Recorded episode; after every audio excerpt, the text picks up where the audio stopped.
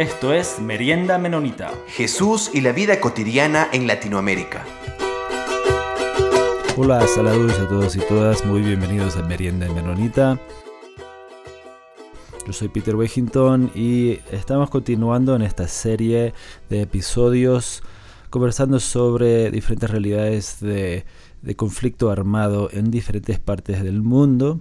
Ahora estamos reenfocando un poco en otra parte del mundo, del oeste de África. Entonces hemos invitado a Rafael Edu para compartir un poco sobre sus experiencias de vida. Uh, le pediría a Rafael si se podía presentar. Yeah, yeah. Thank you, Peter. Uh, my name is uh, Rafael Edu. I'm uh, from uh, Benin in Uh, Gracias, Peter. Mi nombre es Rafael Edu. Soy de Benín. Benín se encuentra ubicado en África Occidental. Eh, limita con Nigeria. Estamos entre Nigeria y Togo y hacia el norte tenemos a Burkina Faso y Níger. Soy ingeniero agrónomo. Trabajé durante 18 años en la ONG Bethesda en Benín. La ONG Bethesda fue fundada por la Iglesia Evangélica de Benín y ellos son socios de la Red Menonita de Misión. Entonces, esa es la razón por la que estamos conectados con los menonitas. Ahora eh, me encuentro en los Estados Unidos. Hace tres años eh, tuve que salir de mi país con mi esposa Débora por causa de la represión contra los ciudadanos por parte del presidente actual. Él es alguien que es un hombre de negocios y fue elegido en el 2016. Y él cambió nuestro sistema democrático. Ahora, Benín solía ser uno de los regímenes democráticos estables en África Occidental y nos sentíamos muy orgullosos de ello. Pero desde que él asumió el poder, Él trabaja como si todo le perteneciera. Como si todo le perteneciera. Él no acepta ningún tipo de crítica y él solo quiere que su partido gobierne el país. Entonces, en un sistema democrático como Benín, es difícil para la población aceptar eso porque nuestro sistema democrático comenzó en 1990. Entonces, regresar a una dictadura para la gente del país fue algo muy difícil. Entonces, la gente se tomó las calles para protestar. Algunos fueron asesinados, muchos de ellos están en la cárcel.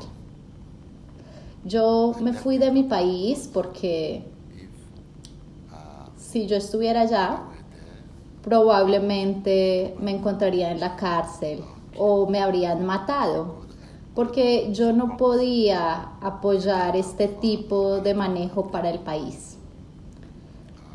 Yo estaba en un buen camino para ser elegido como miembro del Parlamento de mi país pero él,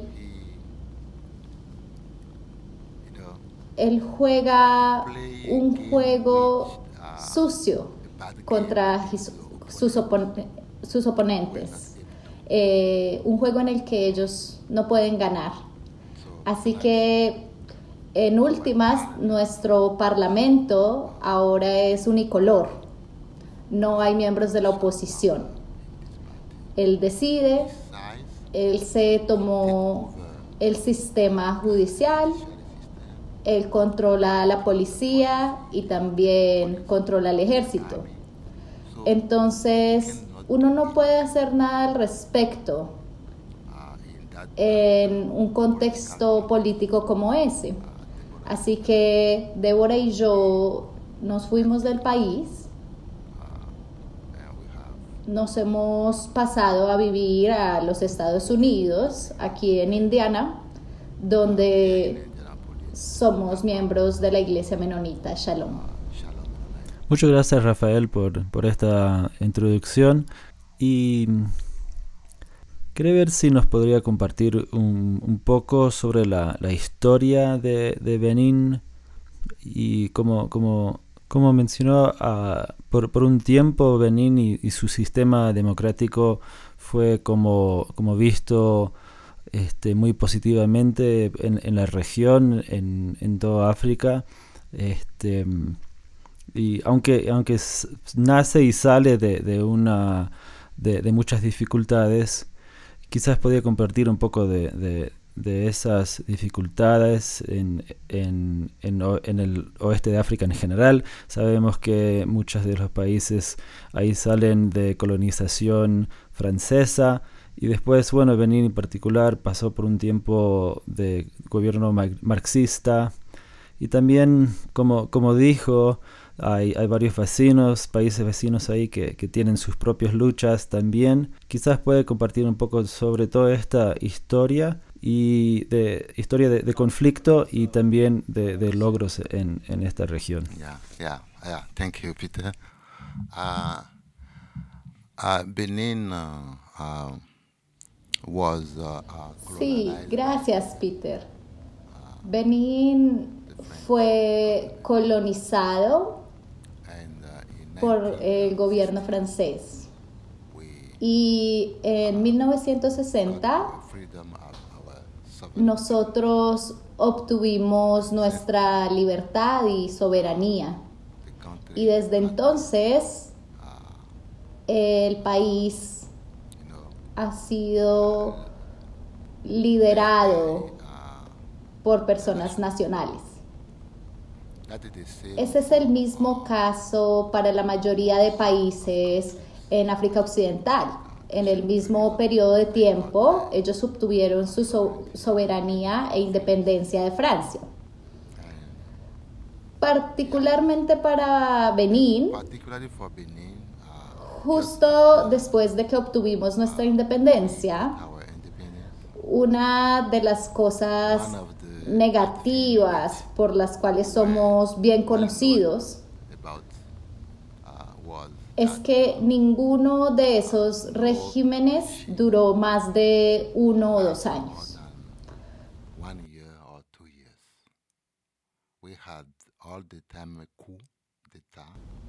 Todo el tiempo había golpes de Estado. En cualquier momento, los militares se tomaban el poder y eso pasó de manera repetida. El primer presidente fue elegido, pero después de eso tuvimos momentos muy problemáticos en nuestra historia política. Y finalmente, en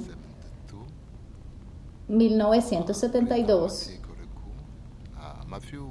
el presidente Mathieu Kerekou, que fue un oficial del ejército, él tomó el poder y encontró una manera de evitar estos repetitivos golpes de Estado e inestabilidad.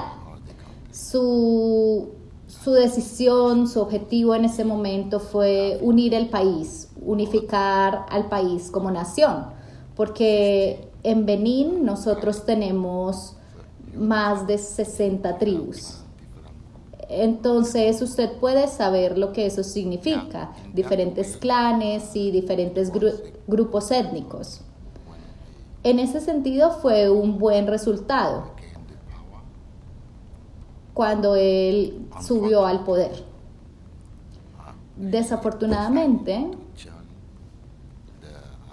él decidió unirse al sistema de la Unión Soviética, el marxismo, el leninismo. Y todo el sector privado y las compañías privadas fueron nacionalizados.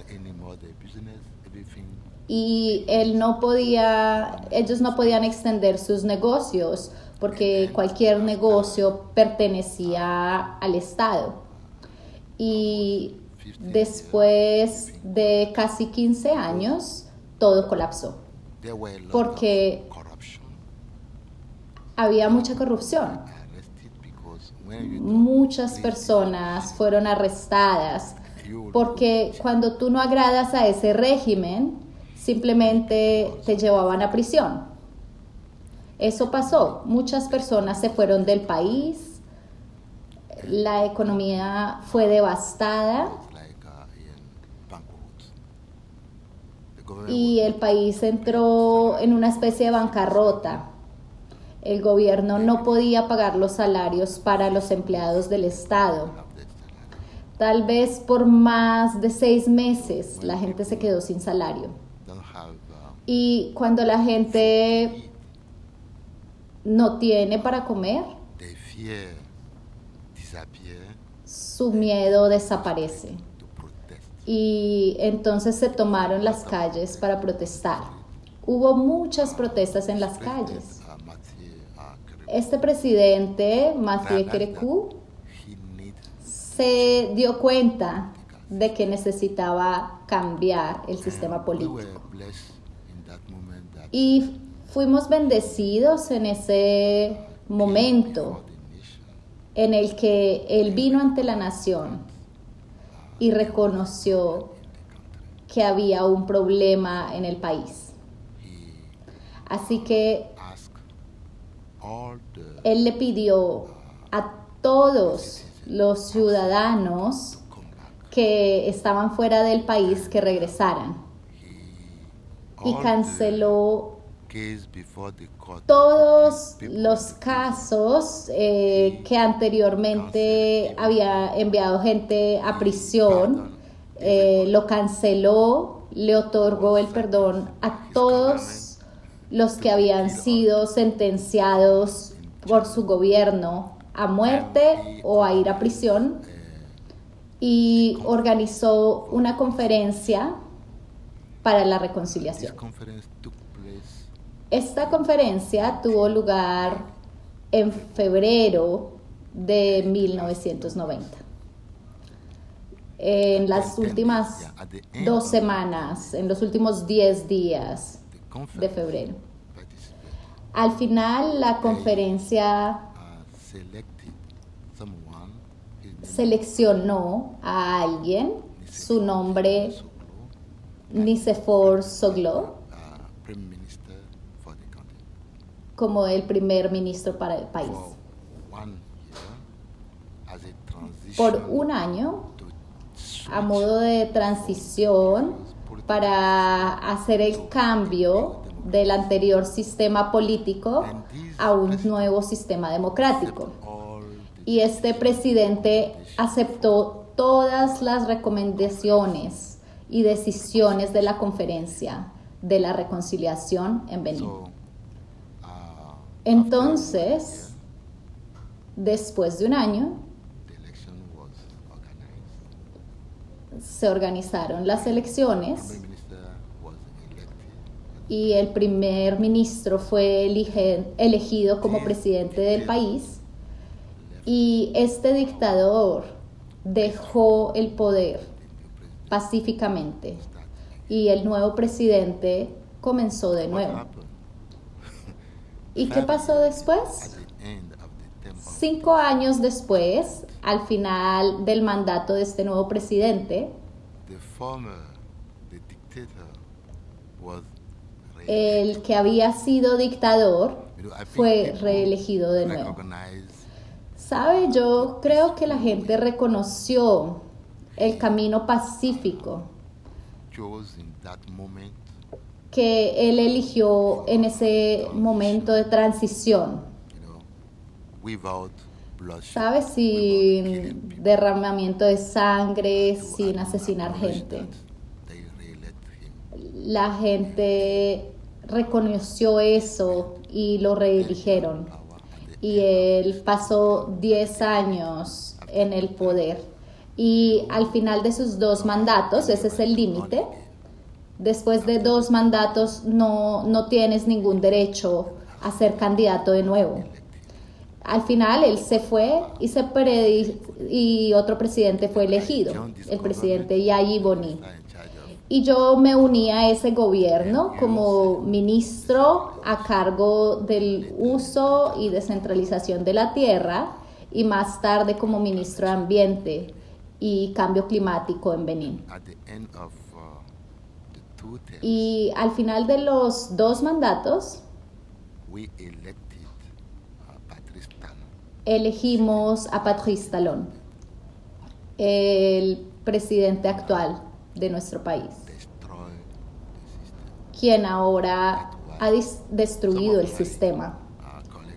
In Esa es la razón por la cual algunos de, mis, algunos de mis colegas están en la cárcel en Benín y yo me fui del país y he venido aquí y estoy agradecido con el gobierno de los Estados Unidos por la oportunidad que tuvimos de venir aquí en un momento en que estábamos en dificultades en nuestro propio país. Estoy agradecido con la comunidad menonita. Nosotros fuimos cálidamente recibidos por nuestros hermanos y hermanas de la iglesia menonita. Y mi esposa y yo, hoy en día, somos miembros de la iglesia menonita Shalom en Indianápolis. Rafael, esta, esta historia es, es bastante impresionante, este trabajo de, de reconciliación y, y creería que nuestros hermanos hermanas en, en Latinoamérica y también bueno, en muchas diferentes partes del mundo pueden reconocer que esa narrativa, esa historia de, de este país que, que, que pudo pasar a través de estos tiempos, estos tiempos difíciles, pero sobrepasar y sobresalir y hacer este, este proceso tan sanador de, y tan positivo de, um, de reconciliación no es algo que, que uno escucha muy frecuentemente de, de, de, de liderazgo en, en, diferentes partes del mundo. Normalmente sabemos que el, poder co corrompe más bien. Entonces ahora, ¿qué, ¿qué, está escuchando desde comunidades, desde hermanos, hermanas, conocidos ahí en Benín? ¿Qué, qué, ¿Cómo miran hacia adelante? ¿Que hay, ¿Hay esperanza para otro proceso de nuevo? De reconciliación, hay, hay, hay esperanza para construir un, nuevo Benín más abierta y con, con de paz aquí adelante. ¿Qué, qué has estado escuchando de hermanos y hermanas ahí en, en Benín hoy en día? Yeah, from uh, our brother and sister from Benin, from our, from uh, Sí, de nuestros hermanos y hermanas en Benín, de, de la comunidad cristiana, las personas están orando para que el país continúe siendo pacífico. Y que Dios le dé sabiduría al presidente para reconocer el derecho a la oposición, el derecho a la libertad de expresión, a la libertad de asociación, el derecho civil de elegir a alguien que uno piensa o siente que es la mejor opción para la, para la nación. Esa es la oración que la gente está elevando ahora, porque el sistema es difícil. los eh, impuestos siguen subiendo, pero no hay posibilidad de denunciar. Así que simplemente oramos y esa es una dificultad para nuestro país y para la región. Y oramos que Dios continúe inspirando a nuestros líderes políticos para que la reconciliación pueda darse eh, y que algo como lo que pasó con el eh, antiguo presidente pase, que él pueda reconocer el derecho de cada ciudadano y convoque a cada persona para unirse al esfuerzo para restablecer nuestro sistema democrático. Estamos orgullosos de eso, pero ahora cuando hablamos de Benín es realmente muy triste. Porque, Rafael, cuando, cuando había un, un servicio de, memorial, y un tiempo de, de, memoria cuando, cuando murió el, anterior presidente. Eso es algo que quizás no, no, no, no sé de ningún otro líder nacional que en alguna vez fueron dictador, que estaba encargado de un régimen opresivo, y, pero después pudieron admitir sus errores y después llegar a ser héroes nacionales del, país. Y también Benín no es eh, un país aislado, digamos, hay, hay mucho conflicto en la región alrededor de Benín, entonces saben muy bien esas realidades. Entonces quizás voy a compartir un poco de, del resto de esa de, de, países en, en, esa en esa región. Yeah, yeah, yeah, yeah. Yeah, you know, uh, as Benin uh, has started the democratic system, you know. Uh, sí, por supuesto, sabes, eh, como así como Benín ha comenzado un sistema democrático, otras naciones siguieron ese sistema. y todo el mundo entró en el sistema democrático de maneras diferentes. Algunos países intentaron organizar la Conferencia Nacional para la Reconciliación. Para algunos lugares funcionó, para otros no. Así que desde esa época que fue la era de la democracia, cuando la Unión Soviética colapsó, en Alemania, el Oriente eh, se unificó con el Occidente. Entonces, este ambiente generó un sistema democrático en la región. Entonces, la gente que fue elegida para algunos países, las elecciones fueron muy abiertas, transparentes en cierto modo. Y para otros países, la gente misma trató de organizar algún tipo de elecciones. Desafortunadamente, en los últimos cinco años, los presidentes actuales en la región han comenzado a hacer lo mismo que pasó en mi país. Y eso ha generado inestabilidad. Además de todo eso, los grupos extremistas de la región, como ustedes pueden saber, cuando Libia colapsó en el año 2011, So these groups todas las armas poderosas comenzaron a circular en la región hasta el día de hoy. Entonces, estos grupos atacaron primero Mali. Ellos simplemente matan a las personas, fueron a las aldeas, a las iglesias, incluso a miembros de la comunidad musulmana. Ellos asesinan personas independientemente de su trasfondo religiosa, porque ellos tienen armas poderosas. Los ejércitos nacionales no pueden vencerlos the Sahel. y la gente está sufriendo.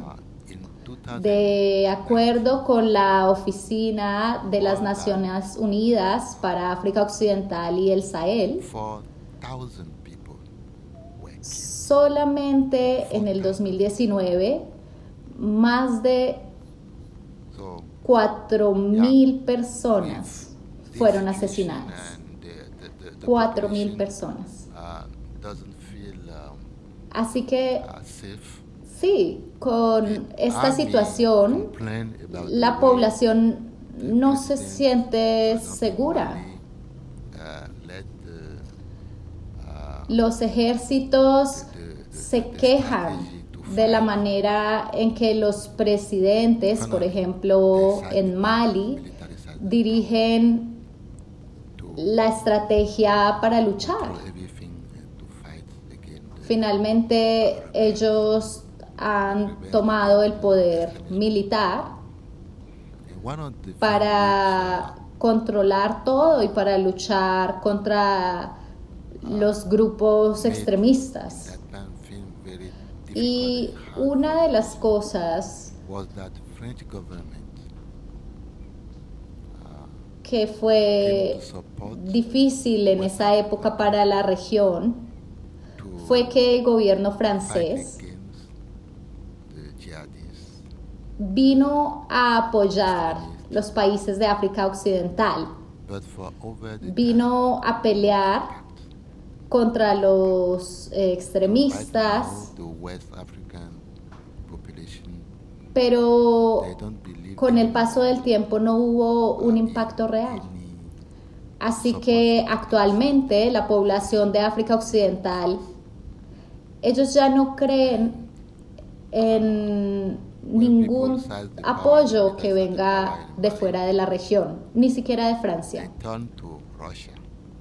Y cuando los militares se tomaron el poder en Mali, ellos recurrieron a Rusia para pedirles apoyo. Como ustedes bien saben, la relación entre Rusia y el occidente no se encuentra en el mismo canal, no tienen la misma perspectiva. Entonces la gente creía que con el apoyo de Rusia se lograría luchar mejor contra los terroristas. Company called uh, Wagner, Pero that is from Russia.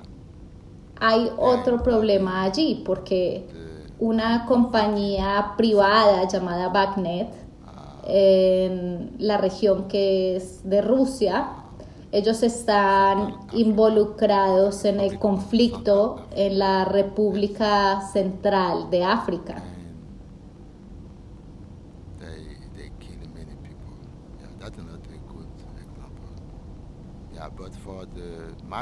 Y ellos, uh, ellos matan, han matado mucha gente.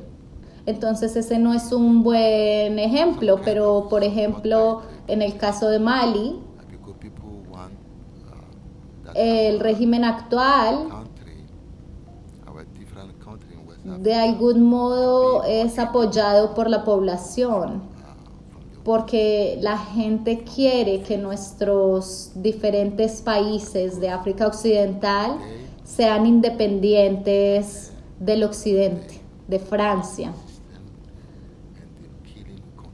porque ellos están allá con el sistema poderoso y sin embargo las matanzas han continuado.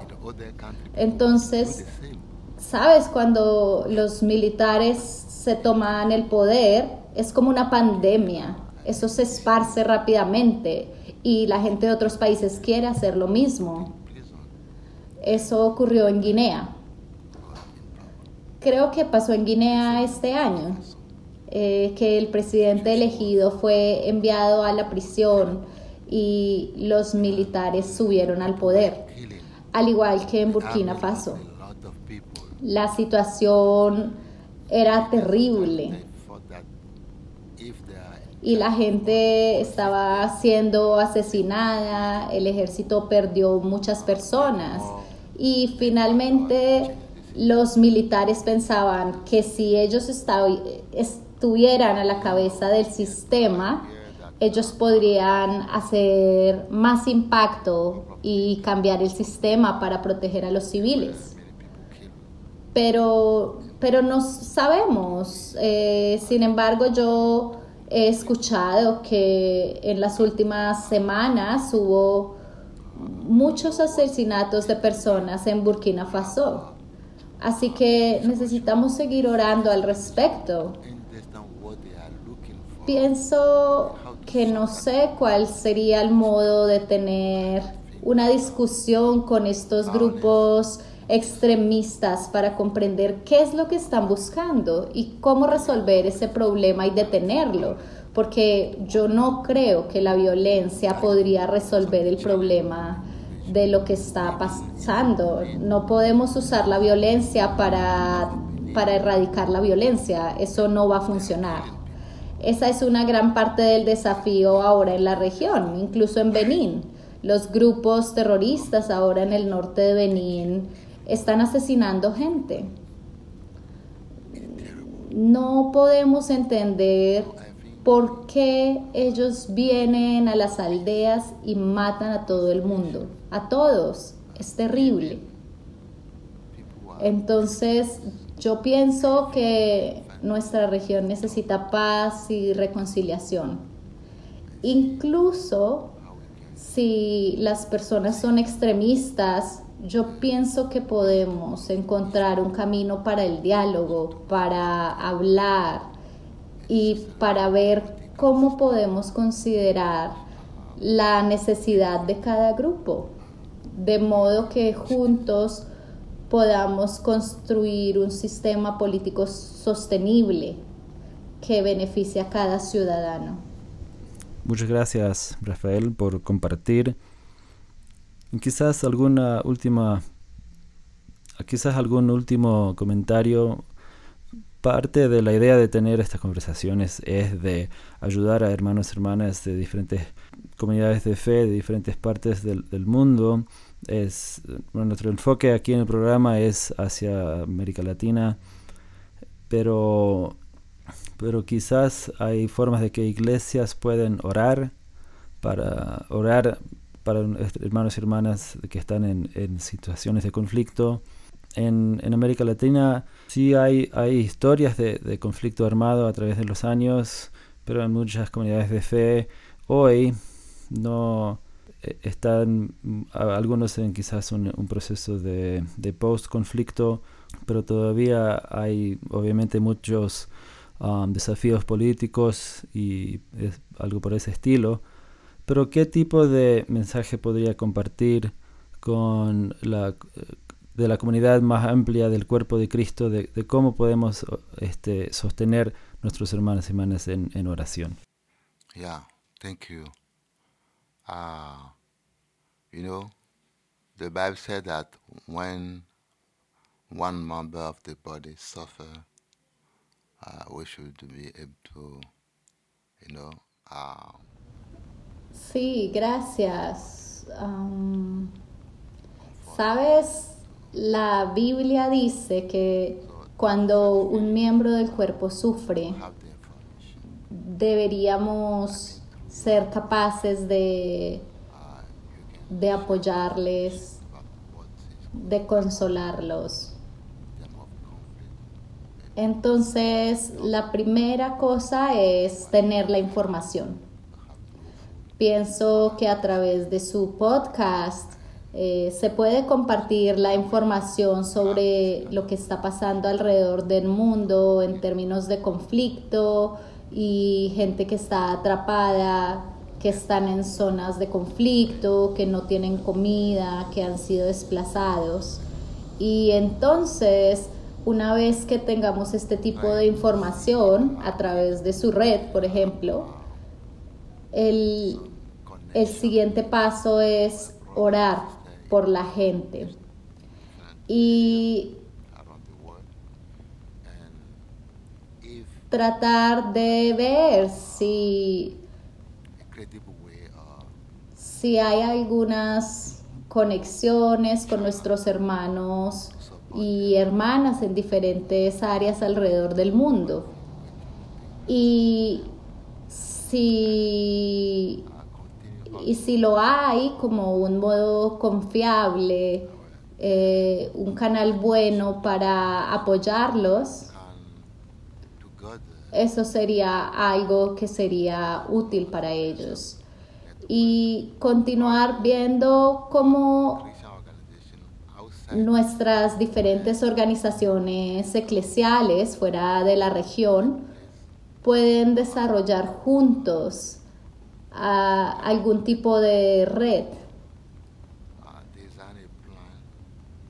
Todas las organizaciones cristianas fuera de la región en donde el, donde el conflicto está pasando podrían diseñar una red para diseñar un plan de construcción de paz en esta, con esta información. Y también hacer incidencia ante el gobierno de los Estados Unidos y la comunidad internacional para mirar lo que está pasando en, el terreno y cómo ellos pueden a través de sus sistemas generar algún programa de apoyo que, que disminuya el sufrimiento de la gente no únicamente de nuestros hermanos y hermanas, sino de todos los miembros de la comunidad que está en este área del mundo. Muchas gracias Rafael por, compartir con nosotros. Muchas gracias por, en, en, particular por compartir estas diferentes historias de, gozo, de, estas historias del trabajo de reconciliación que podemos mirar y usar como ejemplos y de estas diferentes realidades que, hermanos y hermanas están viviendo hoy en, el oeste de África. Muchas gracias por estar con nosotros. Thank you, Peter.